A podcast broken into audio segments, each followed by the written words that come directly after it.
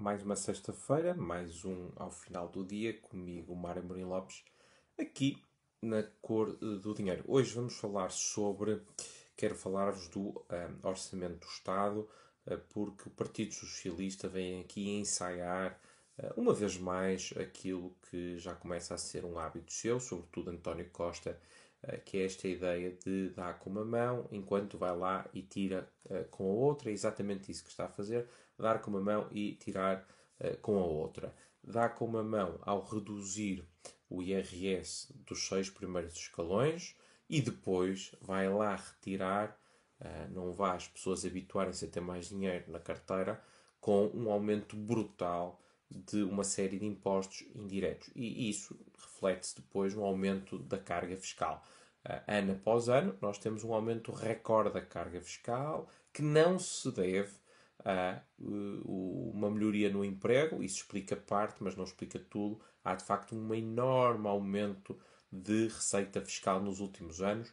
Uh, nos últimos 10 anos estamos a falar de um aumento de 60% de receita fiscal. E os portugueses olham para o aumento da receita fiscal, olham para o retorno dos seus impostos, olham para os serviços públicos, olham para as escolas públicas que não têm professores, olham para os hospitais e para os centros de saúde que estão ou encerrados ou em greve ou é necessário ir no dia anterior para marcar fila para tentar ter uma consulta e claramente não conseguem perceber a ligação entre este aumento de receita fiscal e uma melhoria, pelo contrário, dos serviços públicos. Um, mas há aqui um imposto em particular que aumenta, e é sobre esse que eu queria falar um pouco mais, que é o Imposto Único de Circulação. O Imposto Único de Circulação tinha, na verdade, aqui duas taxas. Tinha um, um valor até 2007 e depois, em 2007, houve uma mudança, uma alteração na arquitetura do imposto. Em vez de se pagar aquilo que seria o impacto ambiental à cabeça, quando se compra o carro, no imposto sobre veículos, no ISV, eh, começou a pagar-se, a partir de 2007, no imposto único de circulação. Qual era a lógica? A lógica era eh, uma pessoa, quando comprou o carro, Ehm, na verdade, as emissões são ao longo da sua vida. Portanto, se um carro só for usado um ano ou um carro for usado 20 anos, é diferente. À partida, usar um ano irá poluir menos do que usar 20. O imposto sobre os veículos é pago à cabeça eh, e, portanto, não reflete o período de vida do carro, enquanto que o imposto único de circulação, sendo pago todos os anos, reflete. Mas qual é aqui a questão? A questão é que este imposto, quando eh, eh, antes de ter sido alterado em 2007, todo este que seria o custo ambiental já estava incorporado no imposto sobre veículos. E, portanto, assumia-se que já estava pago esse custo ambiental uh, que, que o imposto pretendia resolver.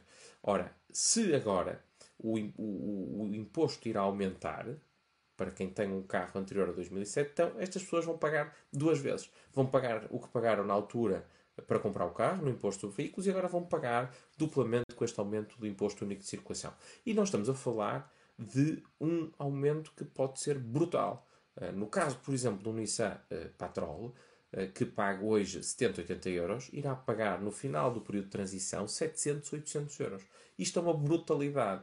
E, portanto, esta, esta ideia de aumentar o IUC é erradíssima por três ordens de razão. Primeiro, não é ao contrário do que disse Fernando Medina, o Ministro das Finanças, para resolver a questão ambiental. Hoje em dia o ambiente serve de desculpa para aumentar todo tipo de impostos possível e imaginário para cobrar, cobrar pelo saco, pelo saquinho e por tudo e mais alguma coisa. Porque isso já estava eh, pago quando o carro foi adquirido, já estava no imposto sobre veículos. Esse é o primeiro, um, o primeiro ponto.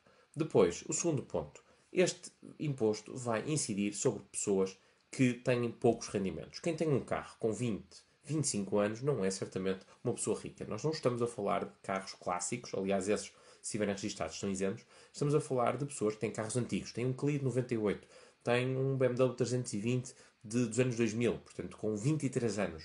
Uh, têm um Golf uh, de 2000 ou 2001. Estamos a falar de carros com um valor residual muito, muito baixo e que, a partir de agora, vão ter aumentos. No caso, por exemplo, do, do, do BMW 320, estamos a falar de um aumento que se paga hoje 38 euros, irá começar a pagar no final do período de transição 224 euros, 225 euros. Portanto, estamos a falar de um agravamento de 480%. Isto é uma brutalidade. E é uma brutalidade que incide sobre pessoas que têm rendimentos mais baixos. São impostos regressivos. Um rico pagar 200 euros ou um pobre pagar 200 euros não é, obviamente, a mesma coisa. Portanto, Por esse motivo, este imposto também não faz, não faz muito sentido. E portanto, enfim, e depois finalmente o último, o terceiro ponto, que é este imposto único de circulação não reflete verdadeiramente o impacto ambiental que o carro possa ter.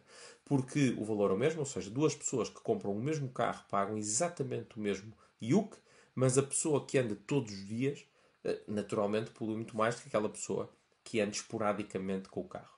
E, portanto, isto vai forçar a que muita gente que por acaso tinha um carro antigo, que até gostava dele, ou que foi herdado, ou enfim, que não se quer desfazer dele, e que andava com ele uma ou duas vezes ou três por ano, portanto o impacto ambiental era nulo, uh, vai ter agora de se desfazer do carro porque não vai conseguir simplesmente pagar um agravamento uh, do IUC tão, tão grande.